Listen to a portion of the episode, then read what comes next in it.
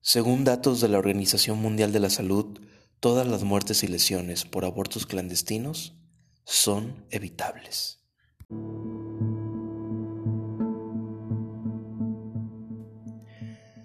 Hola, hola, ¿cómo están? Bienvenidos a un nuevo episodio de este podcast dentro de Luna, que sin duda va a ser un episodio distinto. Vamos a hacer a un lado, entre comillas, las reflexiones o las cuestiones eh, más profundas del, alma y de los sentimientos. Y hablaremos de algo que si bien nos va a dar eh, tela de dónde cortar para reflexionar, para pensar, para intercambiar puntos de vista, también es un tema bastante polémico. Me lo pensé muchísimo para hablar de ello, sin embargo, hice mi tarea, no crean que nada más estoy hablando eh, por hablar, no. esto no me convierte en ningún experto en la materia, sin embargo, pues busqué traer datos que puedan ser interesantes y sí, vamos a hablar del, aborto. Y el aborto, pues, es algo que ha estado en la agenda desde hace ya varios tiempo, en, la agenda de los legisladores, pero sobre todo en la agenda social de México. Podemos o no estar de acuerdo con esta medida, sin embargo, la semana pasada, si mis cálculos no me fallan, se aprobó el aborto en Oaxaca, que para algunos era una ironía porque Oaxaca está considerado uno de los estados más atrasados en cuanto a economía y educación, por ejemplo.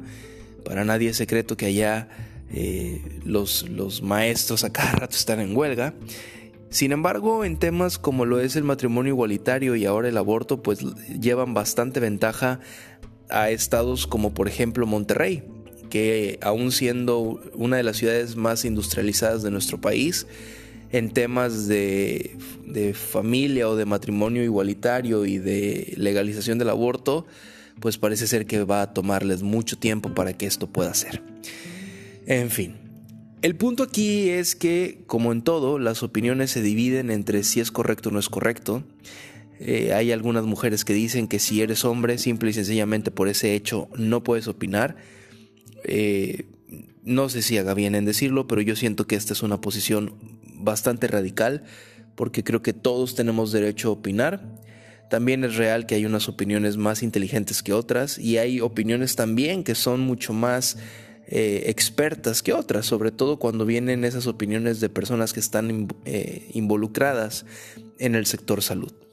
Y hablando un poquito de, del sector salud, quiero que dar el primer dato y el primer dato que les quiero comentar es que eh, según Amnistía Internacional, el 25% de los embarazos terminan en aborto. Y ojo, todos los datos que van a escuchar son de México y quiero acotar un comentario aquí porque estuve un buen rato navegando en internet buscando datos de aborto en México y y no fue fácil encontrarlos. Eh, busqué tópicos como datos del aborto en México, aborto en México, eh, aborto ilegal en México y ese tipo de cosas en, el buscador que todos conocemos y más popular del mundo. Y sin embargo no encontré más de cinco artículos diferentes que arrojaran información diferente. Información repetida muchísima, pero información diferente no. Y pues esto lo encontré en el sitio de Amnistía Internacional. Otra vez repito el dato, el 25% de los embarazos que se dan en la República Mexicana terminan en aborto.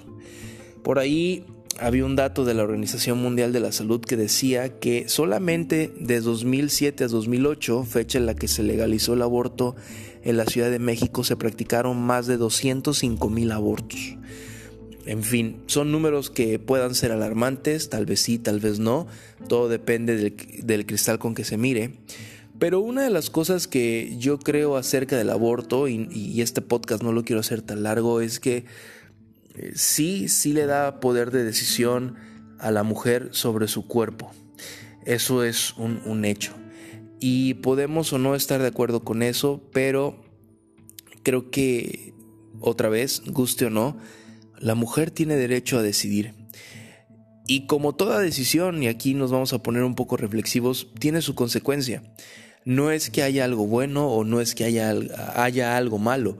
Simple y sencillamente va a haber una decisión y esta decisión va a acarrear sus consecuencias y la persona, en este caso la mujer, que tome la decisión, pues tendrá que vivir con ellas. No sabemos si va a ser fácil, no sabemos si va a ser difícil. Creo que como hombre, honestamente, si soy el menos apropiado para opinar si va a ser fácil o difícil. Eh, seguramente una mujer lo podrá entender mil veces mejor de lo que yo, pero eh, pues eh, las consecuencias serán inevitables. Creo, por lo que he escuchado, creo que por lo que he, oído e incluso vivido de alguna manera cercana, en la secundaria alguna vez tuve una amiga que quería practicarse un aborto eh, porque creyó estar embarazada, al final del día no fue así, pero eh, creo que el, impacto que genera no solo en el cuerpo de la mujer, sino en la psicología, o en las emociones y la mente de la mujer es complicado, es difícil. Y creo que cuando el tema es cerrado y creo que cuando se señala y se estigmatiza a una mujer que por la razón que sea decide abortar, pues obviamente este diálogo de poderse sentir libre de, de expresar lo que siente y cómo lo vive se vuelve muchísimo más complicado. Creo que hoy día qué bueno que el tema esté sobre la mesa. Creo que hoy día con todo lo que está pasando en nuestro mundo, con la sobrepoblación, con la carencia de alimentos, con el calentamiento global, la regulación eh, natal, creo que cada vez está más cerca de que se vuelva una medida eh, urgente eh, más que una cuestión moral de si es correcto o no es correcto. En ese sentido, tengo mi, mis, mi manera de pensar, pero ahorita no viene al caso. Sin embargo, y retomo el punto, es importante que la mujer pueda eh, hablar de esto, que pueda tener un, tratamiento psicológico, no solamente el, médico evidente al someterse a un, a un aborto. También por otra parte, eh, digo, están los, los Provida que dicen que sí, que están matando a un ser que, está en el vientre, un ser que ya siente, un ser que ya de alguna manera está recibiendo información o que ya tiene información genética en esta eh, célula fecundada que, de alguna manera eh, ya está ahí, o, o, del pequeño embrión que ya está ahí y que desde el momento en el que es un embrión ya se considera un ser vivo. Yo estudié derecho y esto desde el año 2009 que estudié derecho, bueno, un poco antes, 2005, 2006 que entré a la carrera, ya era un debate, ya era un debate si se le podían dar y otorgar derechos a ese embrión, porque una de las máximas del derecho es que eh, valga la redundancia, si tienes derecho, pues también tienes obligaciones. Y ahí la pregunta que nacía era, pues, ¿cuál es la obligación de un embrión que apenas está en el vientre de su madre gestándose? Entonces, eh, hago esta referencia porque, vamos, la cuestión de si ya se considera un ser vivo con derechos y obligaciones a, esta primer eh, célula que está creciendo en el vientre de una madre, ha estado por algunas décadas en, la mesa. Pero eh, hay, otra vez los provías dicen que sí, que ya se considera un ser vivo, que lo que se está cometiendo es un asesinato y básicamente y de manera muy fuerte están llamando asesinas a las mujeres que deciden abortar. Por otro lado está la opinión, eh, déjenme llamarle así, pro aborto. iba a decir un pensamiento liberal, pero eh, más bien creo que es un pensamiento pro aborto, quienes dicen, y para nadie es secreto, que no, que está bien, que está bien que, quieran abortar, que está bien que quieran decidir sobre su cuerpo, porque al final del día es su cuerpo, es su vida, y ellas deciden qué hacen y qué no hacen. Honestamente, eh, mi personal punto de vista es que, eh, como decía hace un momento, el aborto no va a dejar de, de existir no lo van a dejar de hacer, sea legal o no sea legal. Y yo creo que, pues que más vale que las mujeres se puedan acercar a un lugar donde tengan atención profesional y no pongan en riesgo su vida. Pero ahora, y aquí quiero dar otro dato, no solamente son las mujeres eh, quienes sufren de esto, sino también eh, las personas transgénero, es decir, eh, mujeres que, son trans, y aquí le ofrezco una disculpa a la comunidad LGBT si llego a malutilizar el, el término trans, pero lo que quiero dar a conocer, y lo voy a leer textualmente, es que eh, esto lo encontré en un reportaje de Excelsior y dice que en algunos contextos el 28% de las personas transgénero y eh, de género no conforme denuncian sufrir hostigamiento en los entornos médicos. Y el 19% de estas afirman que se les niega por completo la atención médica debido a su condición transgénero, siendo aún mayor el porcentaje en las comunidades de color. A ver, desglosemos esto. Es decir, de estos abortos que se practican, el 28% eh, de las personas trans que acuden a practicarse un aborto se les niega la atención. Y se les niega la atención simple y sencillamente por ser personas trans. Independientemente de si estoy a favor o no de las personas trans, estoy a favor de que las personas reciban un trato digno. Estoy a favor de que no se discrimine a nadie, ni por su credo, ni por su elección, ni por su preferencia sexual, ni por su eh, economía, ni por ninguna circunstancia. Entonces imagínense ya el shock que es eh, ir a practicarte un aborto y que te nieguen y que te hagan menos solamente por ser trans.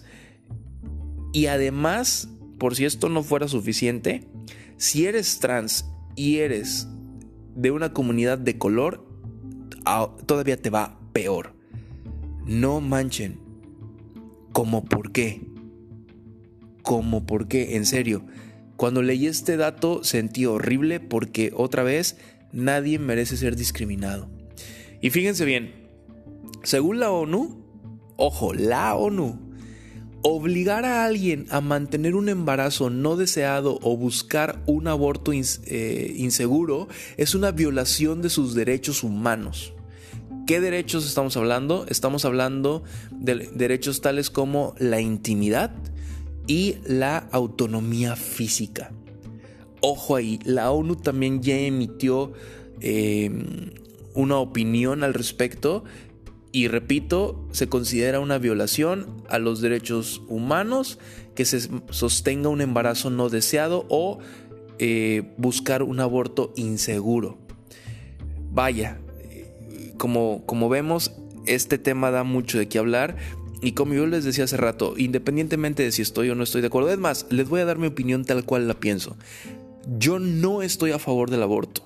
Otra vez, yo no estoy a favor del aborto. A mí me gustaría que las mujeres que se embarazan tuvieran la posibilidad de eh, poder tener ese bebé. Y la razón por la que pienso de esta manera es porque tuve de cerca, eh, en diferentes momentos de mi vida, un par de, amigas muy cercanas que en su momento eh, se atrevieron a compartir conmigo la experiencia de haber tenido un aborto en algún momento. Ojo, no estoy diciendo que, que yo las acompañé a que se lo practicaran ni nada de eso, sino que estoy diciendo que en, en algún momento ellas se practicaron un aborto y tiempo después me lo contaron. Y para mí fue muy impactante ver cómo lo contaban y cómo vivían con, con culpa y con dolor de haber tomado esa decisión algunos decían era muy chica cuando lo decidí, eh, nadie me apoyó cuando lo decidí, pero eh, hoy me arrepiento de haberlo hecho, hoy quisiera conocer a mi hijo o a mi hija, etc. Y basado en eso es que, pues, a mí no me gusta ver sufrir a la gente y no me gustaría que alguien que toma la decisión de abortar pasados los años se arrepintiera de ello. Es por esa razón que, elijo la vida, yo, yo prefiero vivir y también por mi manera de pensar, digo, nunca sabes a quién estás abortando, nunca sabes si estás abortando a una mente maestra que va a cambiar el mundo y nunca lo sabremos simple y sencillamente porque eh, ese, ese bebé pues nunca pudo ver la luz. Sin embargo, y es la tercera vez que lo repito durante el podcast, mi opinión honestamente no vale, no importa. Mi opinión no va a hacer ni que aumenten ni que disminuyan los abortos. Para bien o para mal, van a seguir habiendo niñas, mujeres, que van a ir a clínicas clandestinas a hacerse un aborto, que van a estar temblando de miedo en una cama, eh, sabe Dios si con higiene o no, médicos la van a intervenir para que pueda abortar. Van a seguir habiendo mujeres que no van a tener libertad de hablar del tema por miedo a ser señaladas y juzgadas. Eso no va a parar. Y entonces, como lo dije en el podcast, eh, en el episodio pasado, no puedo querer imponer mi manera de pensar al mundo. Tengo que buscar como ciudadano un punto medio donde podamos convivir en paz y en armonía. Y yo prefiero mil veces tomar la mano de una mujer que me dice, nadie me está apoyando eh, en hacer esto.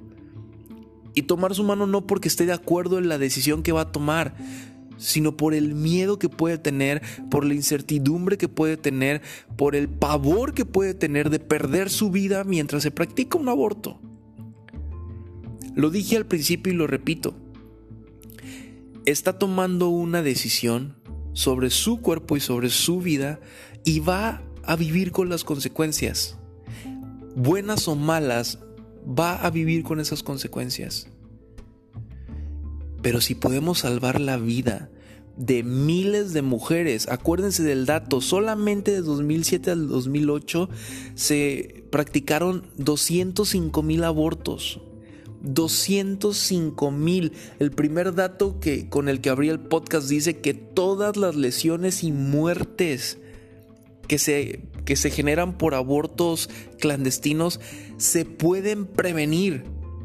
Imagínense que de esas 205 mil le podamos salvar la vida al 50%, considerando que el otro 50% no tiene complicaciones y, vive.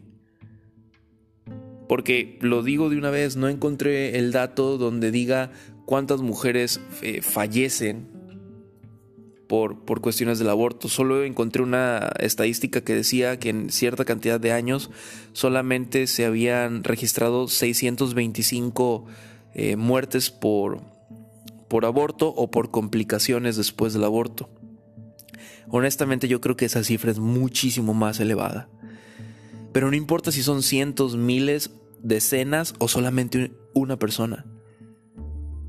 Si queremos y, que, las cosas cambien, creo que el salvarle las vidas a estas mujeres vale la pena. Otra vez, no estoy de acuerdo con el aborto, pero si no se va a evitar, prefiero que lo hagan de manera saludable, prefiero que lo hagan con la mayor seguridad posible, si lo podemos decir de esta manera. Y miren, quiero terminar el podcast con este último dato. Y desde que se aprobó la interrupción legal del embarazo en, la Ciudad de México, que pues, casi que por obvias razones fue la primera ciudad donde el aborto se volvió legal, desde ese entonces, 70% de las mujeres eh, que se han practicado un aborto lo han hecho eh, o, son de la Ciudad de México. El otro 26% son de mujeres del Estado de México.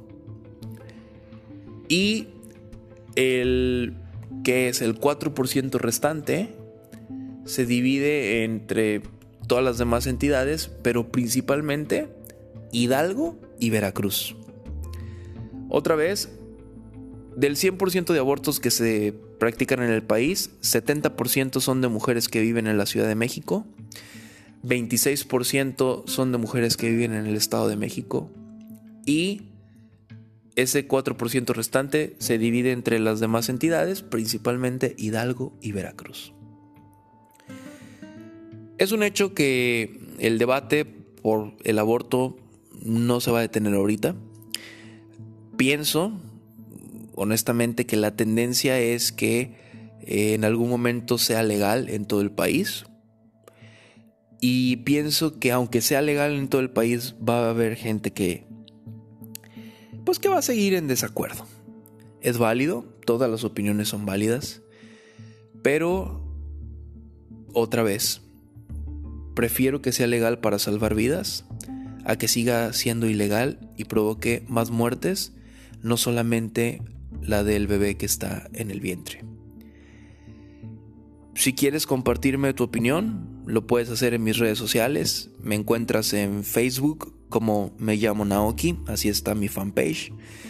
En Twitter, en Instagram, me encuentras como Samuel Naoki.